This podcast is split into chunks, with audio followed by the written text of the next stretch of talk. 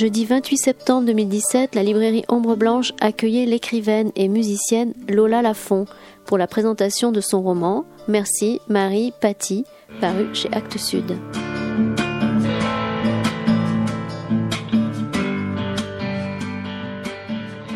Bon, juste un petit mot pour euh, remercier Lola Lafont venir nous présenter. je sais que Lola, en plus, est prise sur de nombreux prix, dont dont le prix du roman des étudiants de France Culture.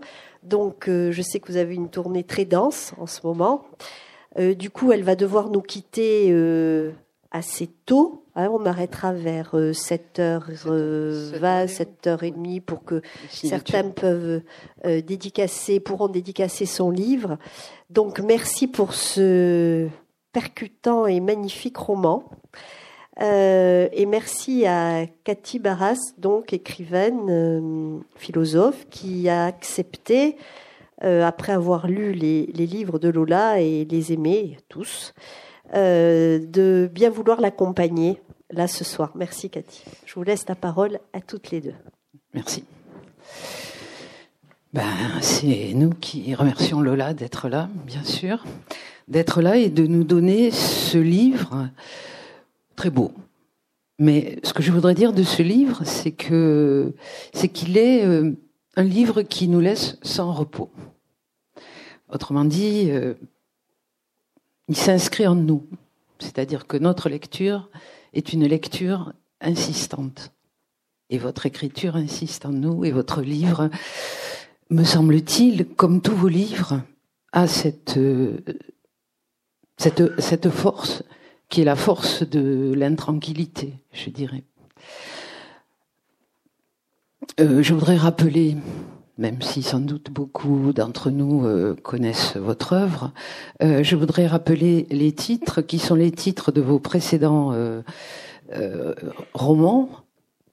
Et je les rappelle aussi parce que ce sont des titres qui sont tous intranquilles.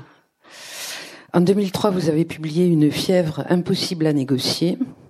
En 2007, de ça, je me console. En 2011, Nous sommes les oiseaux de la tempête qui s'annonce. En 2014, La petite communiste qui ne souriait jamais. Je, je rappelle aussi que vous êtes euh, musicienne, que vous êtes chanteuse, je rappelle deux, les titres de, vos deux, deux de vos disques. Là aussi. Grandir à l'envers de rien en 2006 et Une vie de voleuse en 2011. Vous êtes danseuse, chanteuse et la musique et la danse euh, ont une place essentielle dans votre vie et dans votre écriture, mais je ne sépare pas.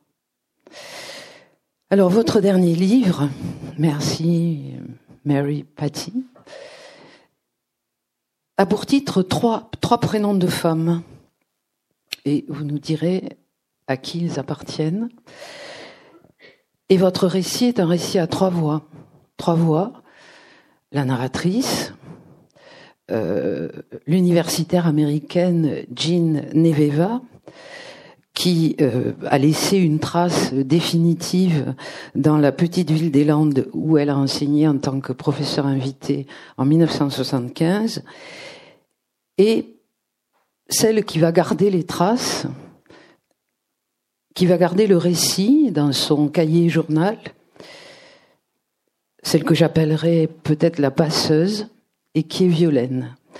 Et il me semble que chaque voix lit, écrit les traces et écrit dans les traces de l'autre. Entre la première et la dernière page qui se rejoignent, je crois que vous tissez les, motifs au sens très musical ou très textuel d'un tissu, euh, vous tissez les motifs qui unissent ces trois femmes et qui les unissent on, peut partir de là, euh, qui les unissent dans leur relation à un fait divers. Ce fait divers, c'est l'enlèvement en février 1974 de Patricia Hearst. Patricia Hearst, qui, était la fille d'un mania de, de, la presse de la presse américaine. Patricia Hearst est enlevée par un groupe qui est un groupe d'extrême gauche, qui est l'armée de libération symbionnaise. Donc l'affaire a été amplement médiatisée jusqu'à la libération de Patricia Hearst et à son procès, puisqu'en fait il y a procès, étant accusée d'avoir euh, rejoint en quelque sorte le combat de ses ravisseurs. Et donc dès la première page euh, de votre roman, la narratrice va s'adresser, il y a une adresse, c'est au vous, euh, va s'adresser à Jean Neveva, donc la professeure euh, américaine.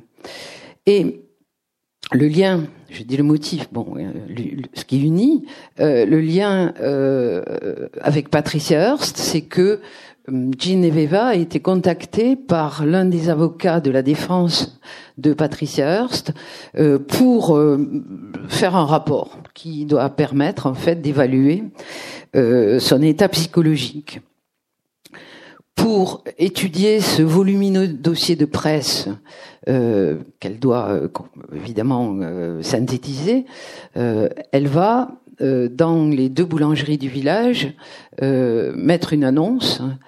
elle va chercher une assistante en fait et trois trois étudiantes vont se présenter et elle va choisir celle qui d'une certaine manière est la plus improbable, qui est donc Violaine, celle qui va s'appeler Violaine. Voilà, ça c'était simplement pour euh, un petit peu euh, inscrire euh, dans l'espace et dans le temps aussi votre récit. Et ce livre s'ouvre dans la voix de la narratrice qui s'adresse à Jean Neveva. Et si vous permettez, je voudrais lire ces quelques lignes qui ouvrent votre livre pour qu'ensuite on entre dans votre, dans votre récit, puisque cette adresse, me semble-t-il, est en même temps une adresse de la narratrice à elle-même.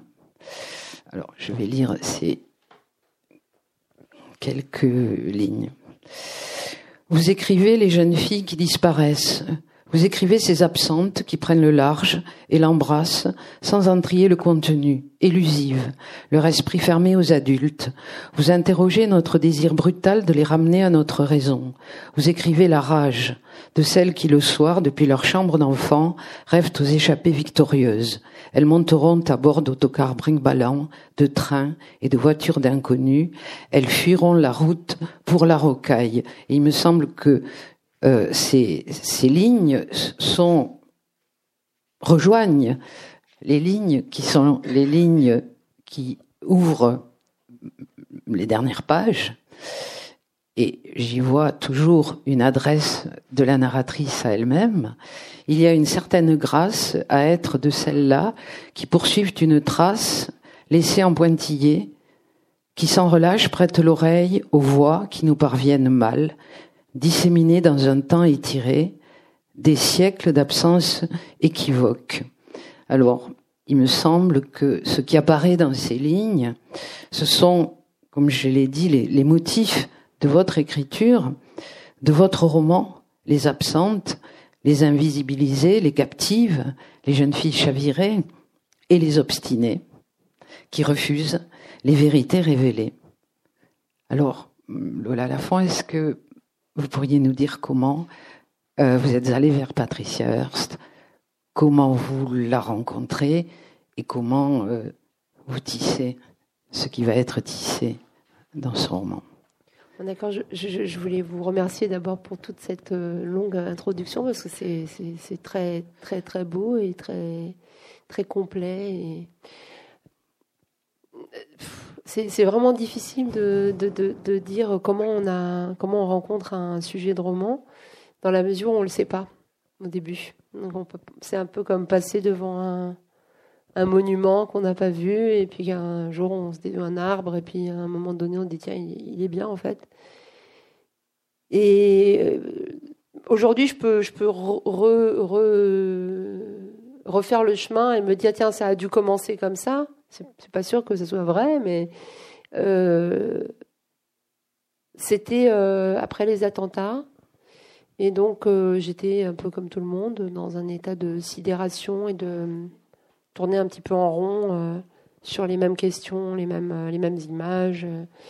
Et je savais, je, commençais à écrire, je savais que je voulais faire un dialogue entre deux femmes qui interrogerait une affaire de un procès. En fait, je voulais faire un roman de procès parce que j'adore les, films de procès des années 70 et j'aime beaucoup euh, Les Hommes du Président, c'est drôle, ce genre de truc. Euh, j'aime beaucoup ce genre de film. Et euh, je voulais faire un, roman où on s'interroge vraiment sur les pièces d'un procès. Et je, je, je, je savais aussi que je me refusais absolument à parler de l'actualité, ce qu'on appelle l'actualité, parce que je ne crois pas qu'un roman puisse s'emparer du, du, du vraiment du présent. Et je tombe sur, euh, sur la photo de Patricia Hearst une fois qu'elle est convertie à la cause de ses ravisseurs. Et au moment, elle, elle change de nom et elle s'appelle Tania, puisque une des, un des, des signes de la conversion, qu'elle soit religieuse, idéologique, euh, c'est le changement de prénom. C'est ce que font euh, les, les, religieux, c'est ce que font les légionnaires aussi, j'ai appris. Ah, ah oui, j'apprends plein de choses très drôles quand je fais des recherches. Et, euh, et je tombe sur cette photo, elle a 19 ans et euh, c'est une jeune femme de 19 ans. La photo est clairement un objet de, de, de, communication de la part des ravisseurs, de séduction, euh, de sidération, qui est très gênante en fait pour moi, parce qu'elle tient une mitraillette et que au moment où je vois la, au moment j'ai vu cette cette photo, c'était clair, donc c'était un peu la base de, À la fois, j'ai rencontré l'affaire Hearst que je connaissais un peu finalement, euh, mais vaguement, et en même temps, ça a été clair immédiatement pour moi que ça ne pourrait jamais être l'objet d'une fascination. Que pour moi, euh, je ne serais pas dans une fascination euh, de la femme armée, de voilà qui pour moi n'a pas de sens. Bien au contraire, je pense qu'au moment, je pense comme le personnage d'Ineveva, qu'au moment mm. où elle s'empare d'une arme, même si c'est que en photo, mais pas vraiment quand même, oui. elle, euh, elle attrape la maladie qu'elle devrait combattre et, l'histoire s'arrête là. c'est une histoire morbide. Donc pour moi, c'était clair qu'il pouvait pas y avoir d'ambiguïté là-dessus, que c'est pas le sujet en fait. Et donc je, voilà, je savais que je, le, le procès Hearst m'intéressait plus que que son histoire parce que son procès, c'est un procès qui, finalement euh, ressemble à un exorcisme. Parce que j'ai évidemment lu le procès. Euh, on l'accuse effectivement d'avoir commis un hold-up avec ses ravisseurs. C'est, en tout cas, c'est la base. Hein. Oui, en principe, il y a des, ils ont été filmés. Elle est filmée. Elle est filmée. Euh, on l'a reconnue. voilà, on sait qu'elle a fait un hold-up.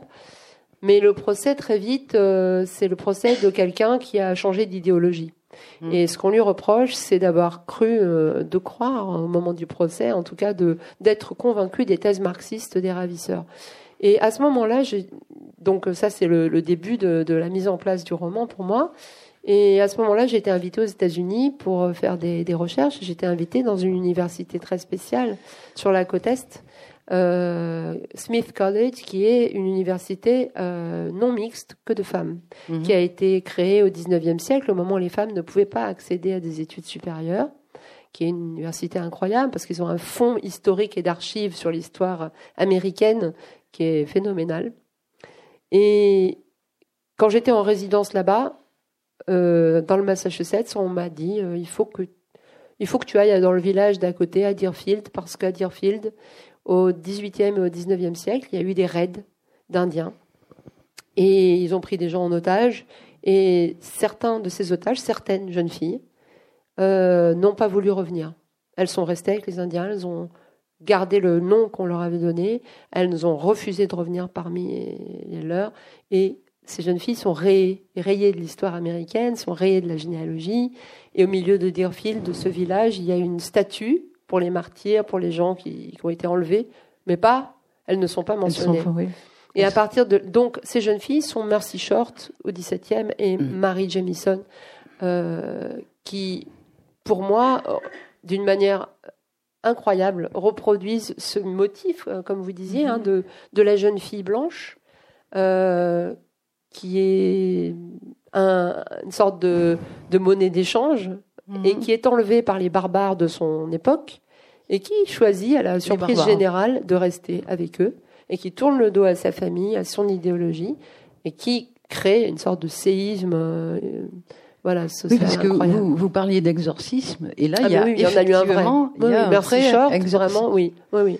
Donc en fait, le, le chemin de Patricia Hearst est, est passé vraiment par, la- par les recherches aux États-Unis et, et, et trouver que cette histoire euh, se reproduit et que ces jeunes filles sont toujours euh, un- un- une sorte de,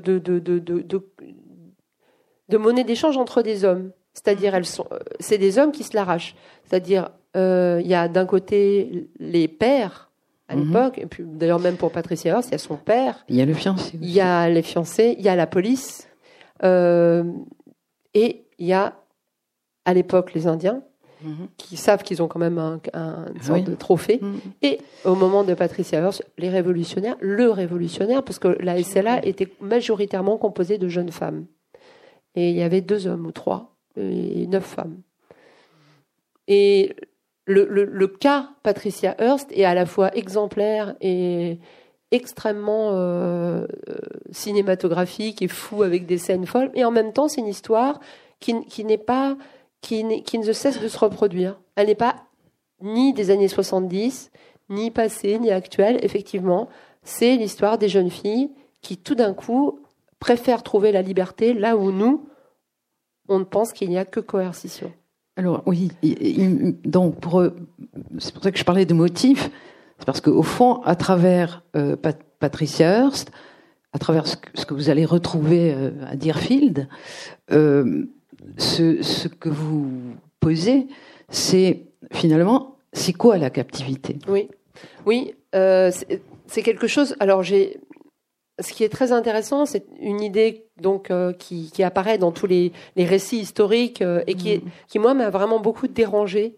Euh, quand je quand je quand je l'ai lu, euh, j'ai trouvé ça euh, ouh là là, qu'est-ce que c'est que cette phrase bizarre Je lisais partout, euh, enfin dans les essais euh, américains consacrés à ces jeunes filles euh, du XVIIe et du XVIIIe siècle, dans la captivité, elles ont trouvé une liberté. Alors autant vous dire que c'était une idée que je trouvais un petit peu euh, choquante. Et en même temps, c'est très clair. C'est-à-dire que euh, les puritains, à l'époque, côte est américaine, ont vraiment euh, euh, la vie qu'ils réservent à leurs filles et à leurs femmes, elle est celle d'une prison religieuse, c'est-à-dire qu'elles sont enfermées, elles lisent la Bible, elles peuvent aller à l'église, elles sont mariées très jeunes, elles ne sortent pas de la maison. C'est-à-dire clairement leur vie est vraiment euh, c'est un emprisonnement, vraiment, qu'elles qu'elles ne questionnent pas parce qu'il n'y a pas d'autre vie. hein. Au moment où elles sont enlevées par les Indiens, elles sont à l'air libre, très pratiquement elles sont dehors. On leur apprend des tas de choses parce qu'il faut qu'elles se débrouillent, il faut qu'elles survivent. On leur apprend même à charger des armes parce qu'il faut qu'elles se défendent. Euh, on leur apprend des gestes, euh, on leur apprend à faire un feu, à faire des tissages. Elles sont obligées de se mettre au travail. Et elles sont dehors et elles créent une sorte aussi de solidarité avec les femmes indiennes qui est, qui est documentée dans certains récits du, Oui, je crois que du vous parlez de 18e et so- 19e siècle sororité à un une moment. sororité assez importante. Et euh, du coup, très, très, très mécaniquement, elles sont en fait plus libres, effectivement, et ça peut expliquer certains cas, effectivement, euh, où, où finalement, avec leur ravisseur, elles se trouvaient plus libres. Alors pour revenir à Patricia, parce que c'est quand même ça, Oui. Patricia Hearst, comme vous l'avez dit, c'est la fille d'un multimilliardaire qui possédait toute la presse ou presque américaine. Il faut imaginer une famille comme Trump, en fait, à l'époque. Mhm. Archi-conservatrice, euh, élevée par des nounous, euh, enfermée dans des écoles privées parce que euh, il est hors de question qu'elle fréquente autre- d'autres personnes que des gens très très riches.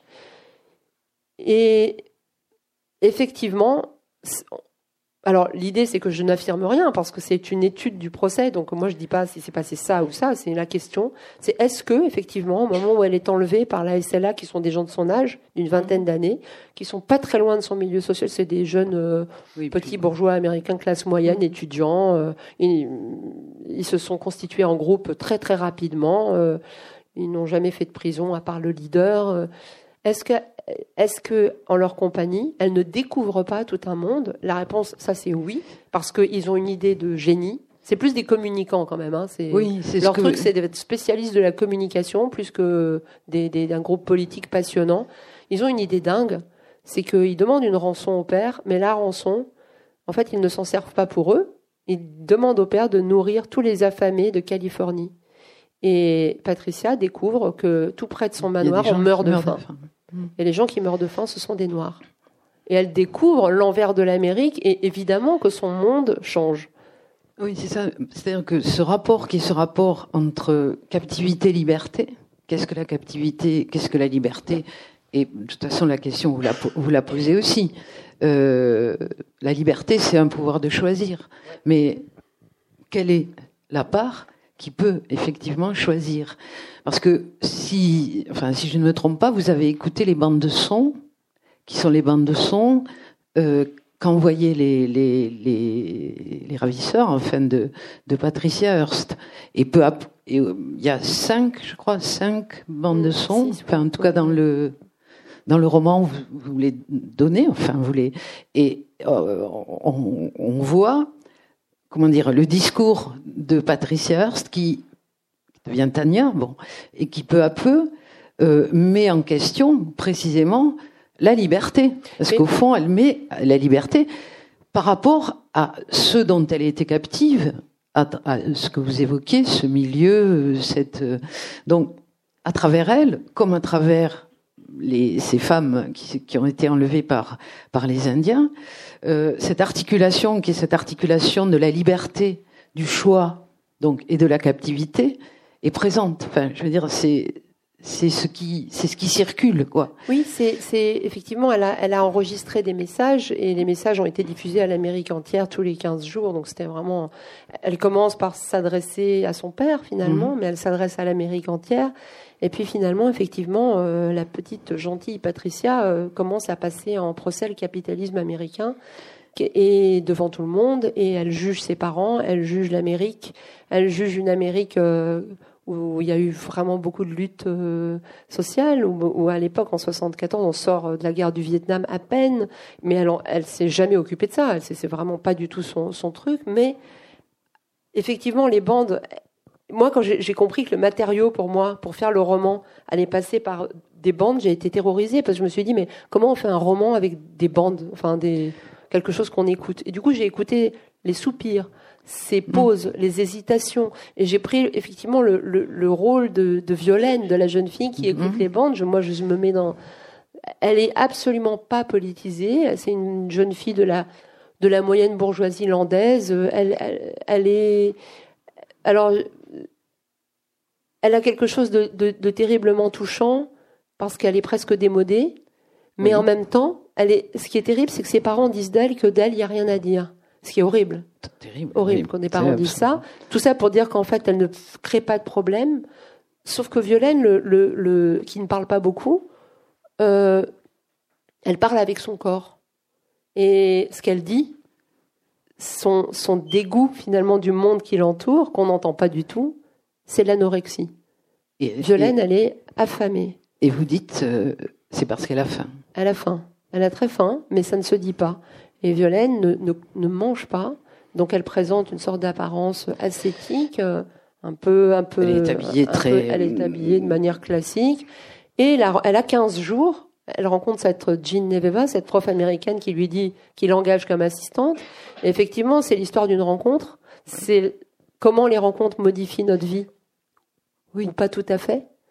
Et la façon dont Violaine va tout comprendre à ce que raconte Patricia Hearst, alors que Jean Neveva oui, euh, ce qui, enfin, si, c'est une histoire d'adolescente. Oui, mais si on parle de la rencontre, justement, en fait, il y a donc trois rencontres. Il y a la, la rencontre euh, alors de Jean Neveva avec Violaine. Il y a la rencontre de la narratrice avec Violaine. Oui. C'est pour ça que je dis c'est la passeuse. Oui. Et puis a la rencontre de la narratrice avec Jean Neveva quand elle va à Smith College. Oui. Et donc, euh, ce que je trouvais très euh, Violaine, c'est effectivement un personnage bon merveilleux euh, parce qu'il me semble qu'elle elle devient. Oui. Vous la faites devenir. Elle, elle, elle, se modifie, même même si alors elle se elle n'est pas héroïque, c'est-à-dire que on peut dire que Patricia se modifie d'une manière spectaculaire. Hein, c'est, elle passe de Patricia à Tania. Elle, a une mitraillette. elle est une égérie. En fait, elle mhm. devient une égérie en comme ça. C'est pas le cas de Violaine. Elle a cette, elle a cette modification euh, que moi j'aime, moi j'aime beaucoup. J'aime bien les, les anti-héroïnes et les personnes, surtout les, les, les, femmes qui, qui ont des, des, des, des, éclats de, de, de, de, rébellion qui sont pas perceptibles à l'œil nu, mais c'est ce qu'elle est, Violaine. C'est-à-dire que finalement, ça rencontre. Euh, moi, j'ai pas envie de raconter le livre, donc. Euh, mmh elle transmet quand même. Elle transmet. C'est finalement sur 40 ans, comme vous l'avez dit, c'est le virus de Patricia Hearst qui passe à travers toutes ces femmes qui ont tout un âge différent. Hein. C'est des femmes de 19 ans, de 40, de 72 à la fin. Et la façon dont le la question posée par Patty Hearst, qui est quand même qu'est-ce que c'est la liberté et qu'est-ce que c'est le libre arbitre, mm-hmm. qu'est-ce que c'est le choix en fait, qu'est-ce qu'on, à quel moment euh, on choisit. Ce virus-là, il passe de manière différente et c'est vraiment la, parce que évidemment ce, ce, qui est très frappant c'est que le euh, on m'a demandé dans un débat on m'a demandé est-ce que ça aurait été la même histoire si Patricia Hearst avait été un jeune homme? Pas du tout pas du hmm. tout parce que un jeune homme qui se radicaliserait on dirait ben voilà il s'est radicalisé point quand Patricia Hearst comme toutes les jeunes femmes euh, qui font un choix radical se radicalisent on ne croit pas un mot de ce qu'elle dit on est sûr que c'est un lavage de cerveau. Qu'elle est On peut pas imaginer une seconde qu'elle ait changé d'idée. On peut pas imaginer une seconde qu'elle ait une opinion. Mhm. C'est impossible. Donc ses avocats sont formels. Elle est manipulée. Oui.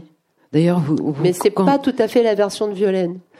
Oui. Alors il, il, me semble justement que peut-être bon Violaine est donc chargée, on l'a dit, de, de dépouiller euh, la masse de d'articles presse, etc. Et euh, en fait, est-ce elle ébrèche peu à peu les, la première approche de, de, de l'universitaire américaine? Il me semble que c'est elle qui, peu à peu, euh, introduit un grain de sable dans ce elle, qui avait Elle introduit un grain de sable parce que finalement, euh, cette universitaire est persuadée qu'elle va prouver l'innocence de Patricia Hearst en 15 jours. Elle se dit, il n'y a mhm. pas de problème. On va le faire. On va écouter toutes les bandes. Ça paraît évident qu'elle est manipulée. Et puis voilà, elle, prend une assistante de 19 ans, mais ce qui lui met vraiment, sans le vouloir, en fait, les bâtons dans les roues, et qui rend impossible la version du lavage de cerveau, finalement. Tout ce qu'elle détecte, Violaine, dans les bandes, peu à peu, oui, peu elle détecte. Peu, euh, Puis elle écoute ce que elle vous écoute disiez. Sans elle, arrêt, elle euh, écoute les les hésita enfin les e, les tout, tout, ce qui passe dans, dans les bandes euh, sonores. Oui, et j'avais vraiment envie de d'un personnage comme ça, adolescente, de, ce moment où, finalement on est hyper clairvoyant euh, et, qu'on perd parfois ou souvent euh, en vieillissant. Violaine, elle est hyper clairvoyante, elle ne sait même pas. Elle voit, elle entend, et elle va avoir cet espace qu'on a, rarement en réalité, qui, qui, est dû à une rencontre, où tout d'un coup elle va pouvoir dire oui, ben moi j'entends, euh, moi j'entends qu'elle n'est pas captive, mais qu'elle est évadée. Elle le dit très timidement. Elle le dit très timidement, et puis un peu moins quand même. Ils ne sont pas tarés. Il y a le, Oui. Bon, dans, dans, la bande de la première bande de la sonore. première bande, la première bande de Patricia Hearst, la vraie bande, c'est vrai que ça m'a frappé. Moi, je me suis dit, elle vient d'être enlevée et elle, enregistre un message. Alors, c'est sûr que les ravisseurs lui ont écrit le message. J'en doute même pas, le premier. Oui, mais mais ce, ce, message se termine par cette phrase euh, Papa, parce qu'elle s'adresse toujours à son père, euh, ce, ils ne sont pas une bande de tarés. Et c'est très troublant parce que on se dit, alors moi je me suis dit ça, c'est que déjà à ce moment-là, alors soit elle a compris qu'effectivement ils n'ont pas du tout l'intention de la tuer, soit elle comprend déjà de quoi ils parlent. Est-ce qu'ils ont des conversations? Ça reste que des, suppositions, parce qu'on ne mhm. saura jamais ce qui s'est vraiment passé. Mais, mais c'est très troublant, quelqu'un qui est enlevé et qui dit non, ils ne disent pas n'importe quoi. Ils mhm. m'ont enlevé pour une raison très précise. Je représente le capitalisme américain. Oui, d'ailleurs. je ne suis pas enlevé pour rien. Oui, le alors là, on, on ne sait Bon, pas enfin, évidemment s'ils lui ont dicté, euh, Oui. puisqu'à la fin de cette première, de la bande 1, donc, euh, elle dit « Je suis là parce que notre famille fait partie de la classe dominante Ah, ça, on lui a écrit, je pense Voilà. quand même. ». Donc, je, je- oui, vu d'où d'où elle vient, bon, c'est vrai que... Mais, euh, euh, alors, vous, vous disiez, et ça je crois aussi que c'est c'est quelque chose qui vous qui vous tient à cœur, si on vous a lu aussi par ailleurs, euh, c'est la façon dont euh, la réalité qui est proposée par les médias est une fiction, Oui. est une construction fictionnelle. C'est- Dans cette affaire, c'est assez exemplaire. C'est une affaire qui ne passe que par les médias, puisque les bandes sont diffusées sur les télés américaines, sur les radios. C'est un spectacle énorme, c'est-à-dire et troublant. Ce qui est troublant, c'est que c'est le, ce sont les quotidiens du père de Patricia qui raconte l'enlèvement de sa propre fille et qui se fait un argent fou avec l'argent de, avec l'enlèvement de sa propre fille quand même. Ce qui est quand même euh, un petit peu acrobatique.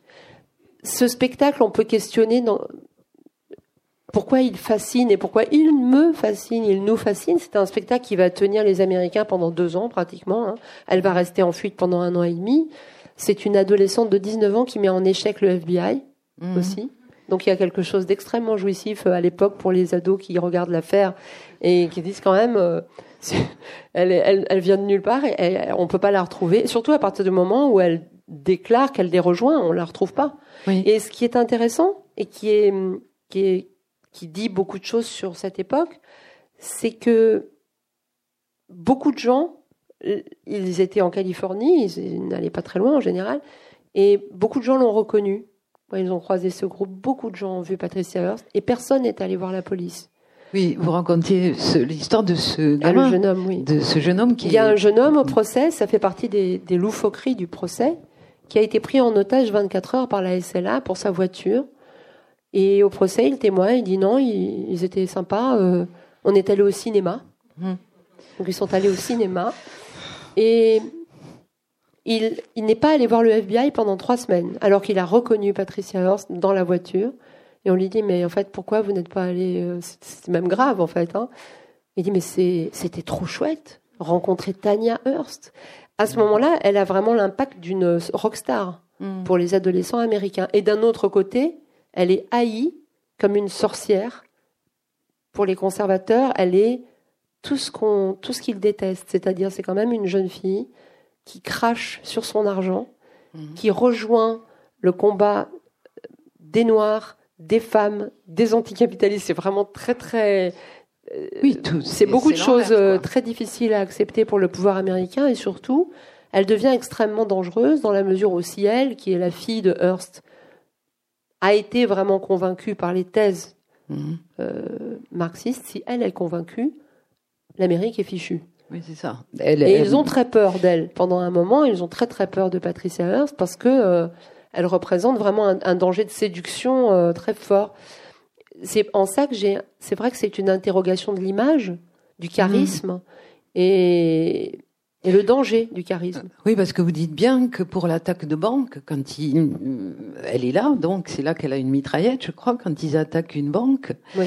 Et, et- et vous dites que effectivement, ils ont scénarisé leur. euh, Enfin, ils veulent être filmés, quoi. Ils veulent être reconnus. Oui. Euh, donc c'est, euh, on peut, on pourrait dire, c'est tout à fait paradoxal.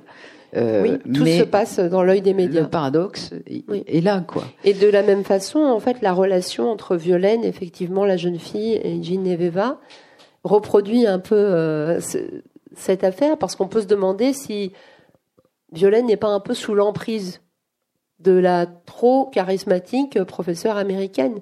Et effectivement, leur rapport de force s'inverse Oui. souvent. Mais enfin, il y, avait quelque chose pour moi de, de questionner aussi l'emprise. Qu'est-ce que, c'est- quel visage ça prend? Oui, euh, pour moi, euh, comme pas de lecture neutre, Oui. je pense qu'elle est tout à fait sous l'emprise. Oui. Euh, mais moi aussi, Vous êtes sous l'emprise de Jean Neveva. absolument. Oui. Bon, mais ceci dit, euh, je crois que ce qui est, euh, euh, ce, qui est quand même, ce que vous montrez en tout cas, c'est que ce que cette emprise chez Violaine en tout cas, peut faire surgir. Oui, parce que effectivement, alors c'est pas comme dans les films effectivement où il y a une, vous savez dans les dans les films vous vous vous rencontrez quelqu'un et toute votre vie est modifiée. Moi, mm. je crois pas que ça se passe comme ça en fait. Je crois qu'en vérité, on fait des rencontres euh, hyper importantes et puis qu'on ne s'en rend pas compte parfois, mm. et puis que très peu de choses sont modifiées, mais elles sont fondamentales et on ne les voit que plus tard. Et que souvent les choses qui, les gens qui les rencontrent, qui nous modifient, sont des gens qui sont aussi euh, enfin, qui bousculent dans un sens désagréable aussi. Oui, c'est pas. Euh, en tout cas, le, le, la personnalité charismatique de, de Jean Neveva est une personnalité qu'on peut détester aussi. Oui, parce qu'elle est, elle est, brutale. oui, euh, notamment, j'ai été, en tout cas, assez frappé par la manière très violente dont elle essaie d'ouvrir les yeux de Violaine, notamment quand elle lui parle des massacres, qui sont les, massacres sur le, campus euh, américain. Elle, le fait très violemment. Elle lui dit très violemment, mais euh, quand on lit, euh, comme, vous le faites, comme, elle le faisait, enfin, quand on lit les médias d'une certaine façon, vous ne, voyez pas que c'est politique, mais c'est politique. C'est-à-dire que cette, ce, ce récit ce récit euh, médiatique qui est pris pour la réalité, évidemment, c'est une manipulation politique. Mais c'est, euh, oui, c'était vraiment aussi un travail sur l'image, effectivement, et sur les médias, parce que de manière très très très simple, par exemple, au moment où, où Patricia a été enlevée, c'est donc son père qui a donné les photos d'elle euh, à ses propres quotidiens. Et donc les photos qu'il a choisies, que ses parents ont choisies pour euh, annoncer cet enlèvement, étaient des photos d'elle en communiante à l'âge de 13 ans, en fiancée euh, au bras en blanc comme ça. Des photos très loin de la jeune fille qu'elle était, qui était étudiante à Berkeley, qui s'habillait en jean. Euh. Donc il a, il a scénarisé un petit peu l'enlèvement, c'est-à-dire que d'une super innocence hein, enfin bon non pas qu'elle était coupable d'ailleurs mais on l'a vraiment insisté sur l'image d'une petite fille très sage et à l'inverse, les révolutionnaires de l'autre côté scénarisent de la même façon. C'est-à-dire que ce qui est frappant, c'est que chaque partie dans cette histoire essaye de tirer Patricia de son côté. Mhm. Et on a peine à entendre ce qu'elle a à dire. Et évidemment, moi, je suis plus intéressée par ce qu'elle a à dire. Oui. Et que ça soit le révolutionnaire, le père, les médias et les avocats, ils ont tous envie de parler plus fort qu'elle. ils ont tous envie de raconter l'histoire mieux qu'elle. Et au moment où elle raconte son histoire, on dit non, c'est pas la bonne.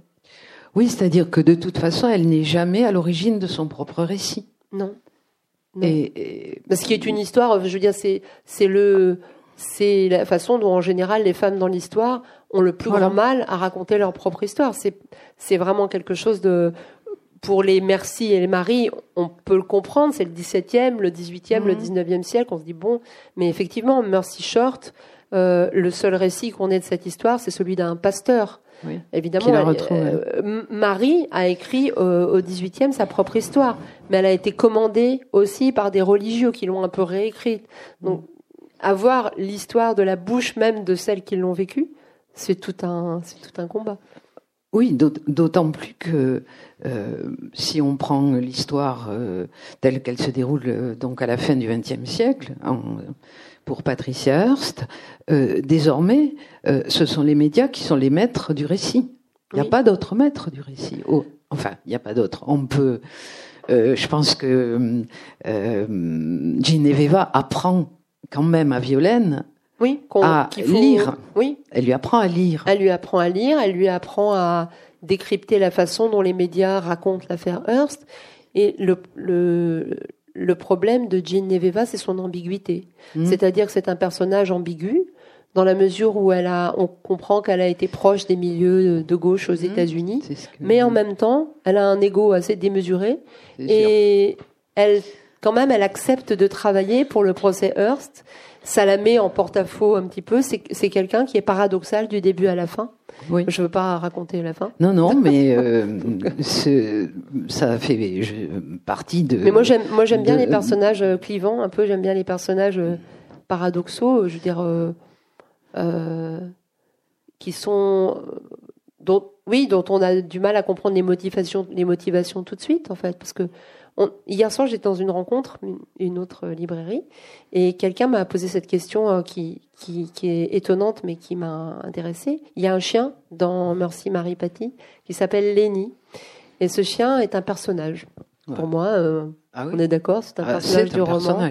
Et on m'a demandé quel, qu'est-ce que représente ce chien, pourquoi? Et pourquoi c'est un personnage? Mm-hmm. Et ce chien, en fait, qui effectivement appartient à Jean Neveva, oui c'est celui qui permet de sortir du huis clos, parce qu'il faut le promener. Donc il faut ouvrir le huis clos vers l'océan, vers la forêt. Il ouvre l'espace. Mhm. Et ce chien, il est un petit peu comme, il est un petit peu comme le récit, c'est-à-dire que il, il est, c'est un chien qui se perd. C'est un chien qui se perd, qu'on retrouve. C'est un chien qui ressemble aux forêts des Landes aussi, parce que les forêts des Landes, on s'y perd, on s'y retrouve. Et le procès, c'est vraiment ça pour moi, c'était le film, c'est que le procès, on s'y perd. Oui. Et euh, ce qui, en même temps, euh, ce qui m'a quand même. Bon, je sais pas si. Ah, ne faites pas de spoil. Je, sens que vous allez spoiler là. Euh, oui, d'accord. Bon, alors je spoil pas. D'accord. J'évite de spoiler. Alors, peut-être si vous voulez, j'aimerais bien revenir sur le corps, sur les corps, et notamment sur cette, comment dire, cette opposition, si vous voulez bien qu'on dise ça, entre le corps de Gineveva et le corps de Violaine. Vous avez dit un, mot déjà du corps de Violaine. Violaine est vraiment, oui, Violaine présente un, corps euh, affamé. Et Gineveva, elle, elle arrive dans ce village des Landes et effectivement, elle, elle c'est quand même un coup de tonnerre en 75 euh, dans ce village parce que c'est l'américaine, donc c'est l'étrangère. Elle porte des shorts, euh, voilà, euh, des, vieux shorts. Euh, elle est musclée. On voit les muscles de ses avant-bras, de ses bras.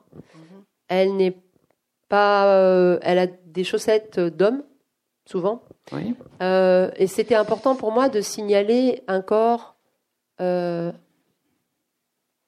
ancré dans, dans, dans, le sol, musclé, fort, un corps qui est à la fois séduisant mais qui n'en a rien à faire d'une certaine façon, qui elle vit ça, on sent qu'elle est séduisante, mais elle n'est pas dans la séduction, ou alors c'est une séduction euh, un peu âpre quand même. Euh, oui. Euh, je, trouvais, j'avais à cœur aussi de, puisqu'on on, rencontre Jean Neveva, elle a 35 ans, et on la retrouve elle a 70 ans, et j'avais envie de décrire aussi son corps à cet âge-là, parce que pour moi les romans manquent cruellement de corps de femmes. Ah, euh, ça, de, plus de 25 ans. Ce moment-là, et, et oui, et elle est belle. Est-ce que je peux le lire ce... Ah ben oui, oui. Moi, c'est un passage euh, qui, qui m'a. D'autant que euh, vous dites au fond toutes ces catégories aussi. Enfin, je sais pas, vous les dites pas comme ça, mais les générations, etc. ça veut rien dire, quoi. C'est ce derrière quoi on se. Alors, c'est page 212 c'est quand la, narratrice, voilà, est dans le bureau de Gineveva. De nos jours. De nos jours. Vous baillez, étirez vos jambes sous le bureau et resserrez votre queue de cheval de cheveux blancs. Votre chemise bleu ciel est entr'ouverte sur une gorge finement froissée de taches de rousseur. Vous avez 72 ans à peu près. Dans un roman, on dirait de vous que vos rides gardent la trace de vos sourires ou que vous êtes belle pour votre âge mais vous annulez les clichés, les chiffres et les dates, ce rangement convenu des corps et des charmes. Ça, c'est magnifique. Vraiment. Merci. voilà, donc, oui, Ginevra, bon, c'est quand même. Euh, je, sens que vous êtes sous l'emprise. Ouais. Mais moi aussi, hein. Oui, oui. Et euh, peut-être aussi, euh, il me semble que euh, vous, dans votre œuvre, je pense aussi à la petite communiste qui ne serait jamais, vous vous attachez, et Ginevra le fait, mais d'une certaine façon, à casser les stéréotypes. Alors il me semble que vous cassez des stéréotypes j'ai presque envie de dire des stéréotypes géopolitiques dans la petite communiste. euh, sur ce rapport qui est ce rapport entre euh, les pays de l'Est et les États-Unis avec cette fascination qui est cette fascination euh, finalement de de tous ces Américains euh, pour euh, une petite fille qui euh, est entre guillemets un produit euh, du système communiste. Bon, et là, euh, bien sûr, vous cassez les images qui sont aussi les images d'une Amérique qui est une Amérique bon assez opulente avec et, et, là vous les cassez au moment où en effet on va dire peut-être euh, Violaine va comprendre qu'il euh, y a des gens qui meurent de faim euh, et que les Américains c'est pas simplement les libérateurs de la France et les chansons. Euh. C'est ce qui est assez fascinant dans l'épopée de Patricia Hearst, c'est qu'elle a détruit peut-être sans le vouloir, sans doute plusieurs mythes qui ne sont pas que américains, hein, qui sont des mythes, c'est-à-dire que elle elle va comprendre que le que hum, la famille c'est pas ce qu'il y a de plus euh, chaleureux. Dans son cas, sa mère s'affiche en deuil d'elle alors qu'elle n'est pas morte à la télé en noir. Euh, mais elle, elle, est en deuil elle, de sa fille idéale. Elle, lui, elle, lui, elle dit dans une oui, bande oui. à sa elle mère. Elle s'affiche de... en deuil et, et, et son père la marchande. Mm -hmm. Avec les, les sommes d'argent sont marchandées en permanence. Donc elle, elle va dévoiler la mesquinerie absolue de, ce milieu. Et puis, à mon avis, primordial pour, expliquer sa conversion, elle découvre que le FBI n'est pas là pour la sauver, puisque il y a une première planque où on imagine, où le FBI pense qu'elle est, elle sera mitraillée. Et le FBI pourrait penser qu'elle est dedans. Et je, je pense qu'au moment, enfin, je, j'imagine qu'au moment où elle a, au moment où le FBI se révèle être un ennemi plus, plus dangereux que les jeunes gens avec qui elle est, c'est pas très difficile de, de, de, rester avec eux. Et c'est finalement euh, parce que il y a une question que heureusement vous m'avez pas posée parce qu'on me la pose souvent et qu'elle est un peu euh, donc je vais la je vais la je vais l'évacuer. C'est euh, on m'a demandé est-ce qu'on pouvait comparer ce qui se passait aujourd'hui, les jeunes qui partaient euh, et Patricia Hearst. Alors c'est compliqué parce que moi-même je, je l'évoque un tout petit peu, mais pas vraiment.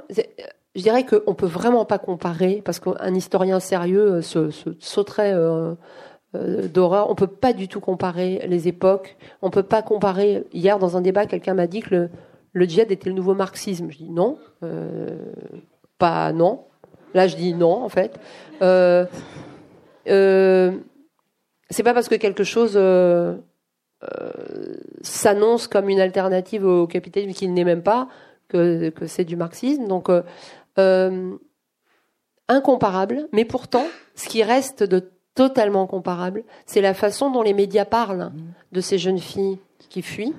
Ça oui, comparable. Oui. Et surtout la question que ça nous laisse à nous, c'est-à-dire que on ne peut pas faire l'économie de la question qui, moi, qui, me reste encore aujourd'hui après l'écriture, c'est que, oui, ces jeunes filles qui, à qui tout est, tout est permis, euh, qui euh, pourraient avoir une vie, on va dire, libre, etc., elles choisissent à un moment donné de partir à plusieurs époques avec les ennemis de, de, de, de chaque époque.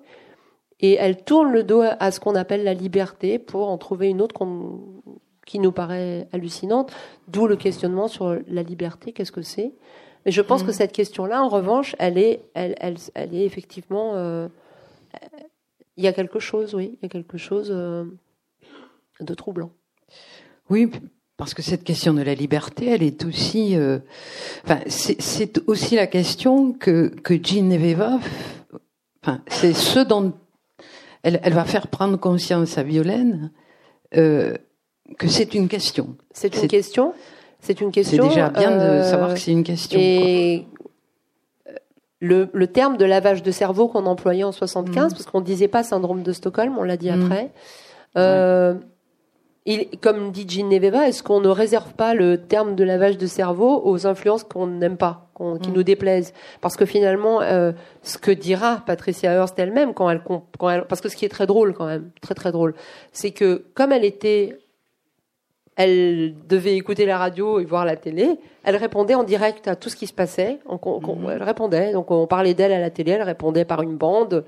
Et au moment où les médias, ses parents ont annoncé qu'elle était victime d'un lavage de cerveau, que jamais elle aurait pu se convertir. Elle a dit, mais le lavage de cerveau, j'en ai été victime dans ma famille et dans les écoles où j'ai été enfermée. Et Mhm. elle, dans un sens, elle n'a pas tort, parce que tout est un lavage de cerveau. Ou alors, enfin, je veux dire, est-ce que euh, pourquoi on ne considérerait pas effectivement euh, son éducation comme une sorte de tentative de lavage de cerveau? C'est effectivement une manière de voir qui est intéressante. Oui, oui. Euh, il me semble que, ce que ce que ce que vous interrogez, et de toute façon, vous ne nous laissez toujours que des questions, et je pense que ça c'est le plus important. Que- Je, je- je- je- oui, j'ai un- je, je- je n'imagine pas un roman qui donne trop de réponses. Oui. ça- Mm, mm, C'est- c'est embarrassant. Mais justement, ce, ce que je trouve euh, à, plusieurs reprises, euh, vous parlez de. Je, ou- je- je- je- ou- enfin, la narratrice s'adresse à Gineveva et lui parle de la, de la posture d'équilibriste. Cette position d'équilibriste, vous semblez la cultiver. Un peu plus tard, vous parlez aussi de posture de funambule. Et vous dites, euh, vous écrivez aussi, il faudrait réussir à penser à la façon des vagues, des courants. Et il me semble que ça, c'est une figure qui, qui, vous, qui vous va bien. Je ne peux rien ajouter. Non, parce que c'est une très belle figure, la figure du funambule, quoi. Mais c'est- oui, pour moi, c'est important de garder une sorte d'équilibre, c'est-à-dire Oui, comme dans la petite que- communiste, de ne pas peser sur le lecteur, de ne pas lui indiquer. Alors, vous voyez, c'est ça que je pense, en fait, non, parce que euh, sinon, il faut écrire des tracts. En fait, c'est tout à fait autre chose. Euh, un roman, c'est un espace de liberté pour le lecteur, pour moi, qui est, qui est, qui est primordial. C'est-à-dire, on examine plein de choses et on, voilà, on peut aller d'un, d'un, d'un espace à l'autre, mais mais je, je- moi, je n'aime pas du tout être dirigée euh, dans un truc trop clair, en fait. Oui, oui, mais je- en tout cas, il y a cette. euh, c'est votre écriture aussi qui a cette fluidité, c'est-à-dire qui, qui est toujours.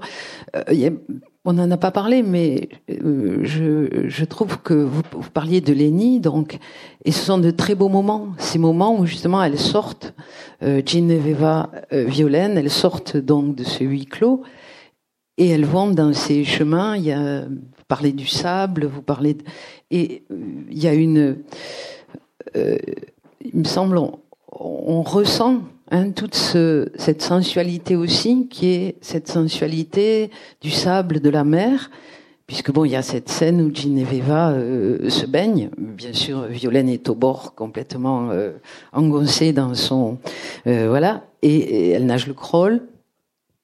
Oui, euh, elle nage, mais évidemment, elle ne sait pas que dans les Landes, il y a des baïnes. Oui, c'est que- ça, ça fait rire Violaine quand Ouais, même. ça la fait rire parce que fina- effectivement, ce corps ultra sportif de l'américaine qui se jette dans l'océan, eh ben, elle ne peut pas grand chose contre euh, Oui, l'océan des Landes euh, où on fait du surplace pendant. Oui, mais ça, c'est c'est aussi, je trouve, dans ce rapport des corps, c'est aussi quelque chose qui est, qui est très beau. Parce qu'il y a aussi euh, le regard amusé qu'a Violaine à ce moment-là. À la fois admiratif et amusé, parce qu'elle lui Bah, C'est-à-dire que leur rapport s'équilibre effectivement. euh, plus elles se fréquentent et plus Violaine prend l'assurance pour la pour la titiller, pour la combattre. Alors, je voulais dire aussi que euh, ce qui est aussi très très beau dans, dans la lecture, qui est la lecture de votre roman, c'est que donc il est au vous ce roman, et puis à peu près au milieu du livre, pratiquement, le jeu, le jeu de la narratrice euh, intervient avec euh, j'ai 5 ans, j'ai 10 ans, j'ai et donc il y a ce parcours euh, qui est ce parcours de la petite fille qui va elle faire la rencontre, c'est-à-dire qui va rencontrer Violaine et c'est cette rencontre là qui renoue en quelque sorte l'ensemble du récit, me semble. La rencontre avec Violaine. Oui, mais je veux pas tout raconter. Oui, oui, bon, d'accord, on raconte pas. oui, euh, peut-être une. On, parlait des stéréotypes. Il y avait peut-être une dernière chose. Après, oui, on donnera la parole. Euh, c'est oui, oui. Euh, il me semble. Euh, je parlais des stéréotypes géopolitiques, mais il me semble que aussi euh, ce que vous ébréchez bien, euh, ce sont les stéréotypes de, de la féminité puisque Violaine, euh, quand on l'amène chez le médecin, enfin, elle, elle, dit je veux, je veux pas être une femme, quoi. Ah non, elle le dit pas. Non, c'est ce elle dit pas tout à fait ça. oui, d'accord, d'accord. Oui, mais enfin, on le lui fait dire. Le médecin, mais... par sa, son discours, plus ou moins. Enfin, en tout cas, il y a un rapport au genre dans, dans tout ce à la fois Gineveva. Je pense que plus simplement, en fait, c'est, moi, je m'intéresse aux personnages qui, qui quittent les rails, qui, qui ne veulent, qui, qui d'une manière soit un petit peu euh, dans la captivité, quoi. non, Qui, qui, discrètement ou moins discrètement choisissent de faire un pas de côté et de mm. d'essayer de se bâtir. Euh, finalement, le, en fait, le, finalement, on pourrait dire que le sujet, c'est comment devenir soi-même. Mm.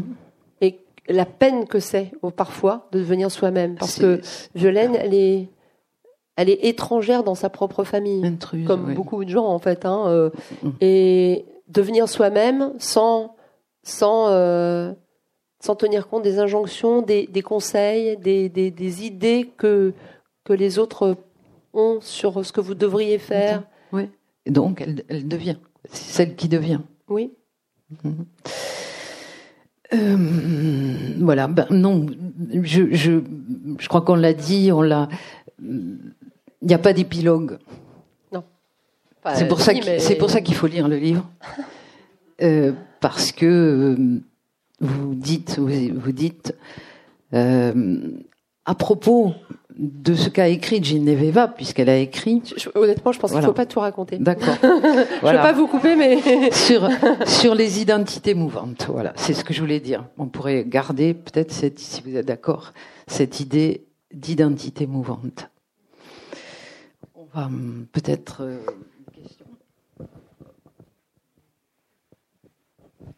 Euh, déjà, merci beaucoup pour euh, tous vos livres. J'ai un peu pleuré sur toutes les places publiques de Berlin. merci. et du coup, je me demandais, parce que vous avez souvent, dans plusieurs œuvres différentes, des relations entre femmes qui sont extrêmement romantique, quelque chose comme ça. Euh, et pourtant, c'est des relations où il n'y a jamais de sexualité qui se passe. Et euh, moi, je m'interrogeais par rapport à ça. Bah, dans le dernier roman, c'est comme ça. Dans Nous sommes les oiseaux avec Voltaire, c'est comme ça.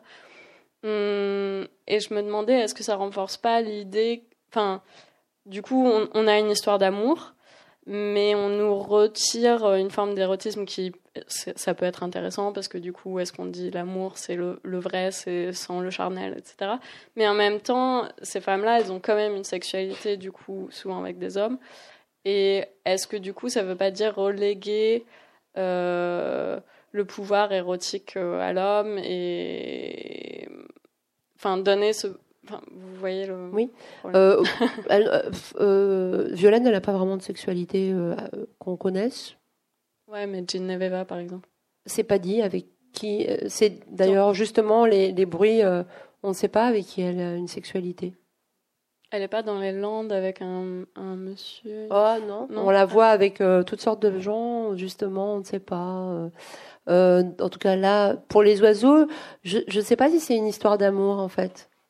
C'est oui, alors au sens très large, mais c'est-à-dire que effectivement, euh, dans Nous sommes les oiseaux de la tempête qui s'annonce, euh, euh, la, petite fille au bout du chemin a un fiancé qui n'est pas un cadeau quand même, et on l'apprend à ce moment-là de sa vie. c'est dur de vous répondre parce que quand je fais un roman, je ne me dis pas que je vais défendre une thèse ou une autre. En fait, c'est pas du tout mon travail. Je fais un travail de romancière, c'est-à-dire que c'est des personnages euh, avec toutes les, ambiguïtés, les finesses qu'il peut y avoir chez les vraies personnes. c'est très compliqué l'amitié. Euh, J'arriverai pas à définir en fait. c'est comme si vous aviez une, vraie histoire d'amour, disons avec je sais une femme ou un homme et que vous vous posiez la question, mais est-ce que cette histoire ne renforce pas un stéréotype? En fait, vous en fichez, vous l'aimez. Et du coup, un roman, c'est un peu pareil. Ça, leur sentiment rentre pas trop dans une définition. C'est-à-dire que là, c'est quand même pas une histoire d'amour pour moi. J'espère pas en fait, parce que vous voyez, il y a quelque chose d'emprise, un petit peu de, de super d'écrasement de l'adulte sur une adolescente. Effectivement, on peut même se demander si elle lui laisse pas une marque indélébile, pas terrible. Donc pour moi, j'appellerais pas ça une histoire d'amour. Oui, mais c'est pas franchement. Euh, c'est à la fois euh, formidable et à la fois, à la fois trop, mhm. un peu. Donc, euh, je, je, me suis posé la question pour mhm. pour celui-là. Je me suis dit, est-ce que et alors là, si vous voulez, j'aurais pensé que je renforçais des trucs vraiment pas terribles. Si je l'avais fait, si Jean Neveva avait vraiment fait l'amour avec Violaine, alors là, j'aurais eu un problème. Parce que là, on, on tombe, enfin, si vous voulez, là, c'est, c'est clair qu'il y a un truc, euh, ça m'aurait embêté. là. Parce que là, euh, on ne sait pas. Enfin, je veux dire, euh, non, il se passe, mais c'est un petit peu comme toutes leurs relations. Si vous voulez, vous pouvez le voir dans tous les, dans tous les sens. Elle est vue par la narratrice. Soit, effectivement, c'est une emprise, et Jean Neveva, est vraiment quelqu'un d'un petit peu, pas si génial que ça. Et elle l'a choisi au début, comme vous disiez, elle a choisi son assistante parce qu'elle l'a trouvée mal dégourdie et que c'était plus pratique d'avoir de, l'emprise sur elle. Ou alors, la narratrice, elle est paranoïaque. Et en fait, elle, elle l'a choisie parce qu'elle parlait anglais. Et elle est, oui, la vision, c'est celle de la narratrice. Donc, c'est pas une vision objective. Et c'est ce que lui dit Gineveva aussi, c'est que elle, euh, elle aime trop les histoires simples.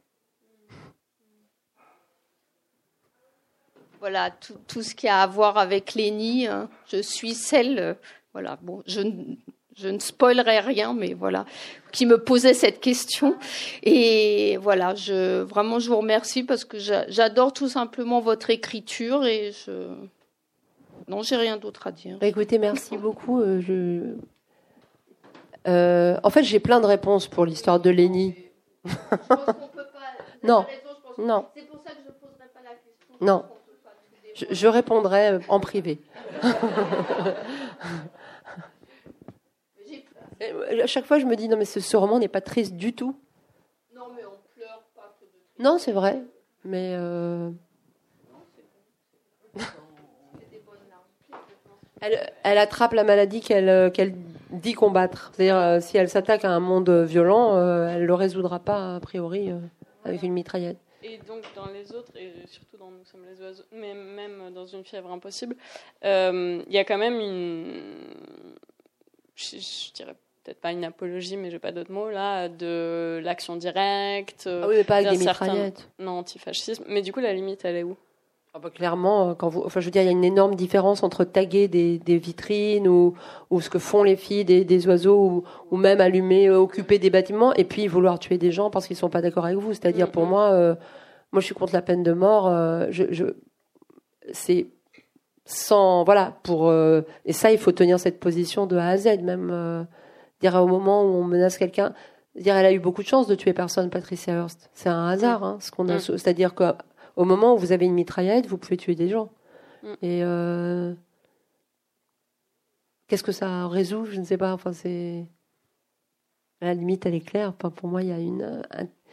Euh, pour moi, il y a quelque chose de l'ordre du fascisme quand on s'empare du corps de l'autre, euh, que ce soit dans le viol, que ce soit dans l'agression physique, la supériorité physique sur un autre corps. C'est pas un truc que je peux, que je peux supporter en fait.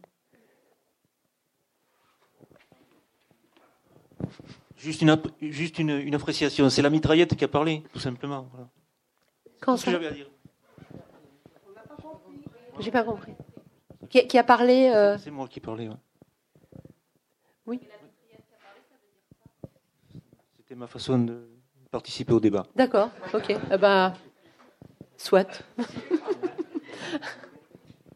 euh, bon, ben, peut-être qu'on va remercier encore Lola Lafont bah, merci pour son écriture.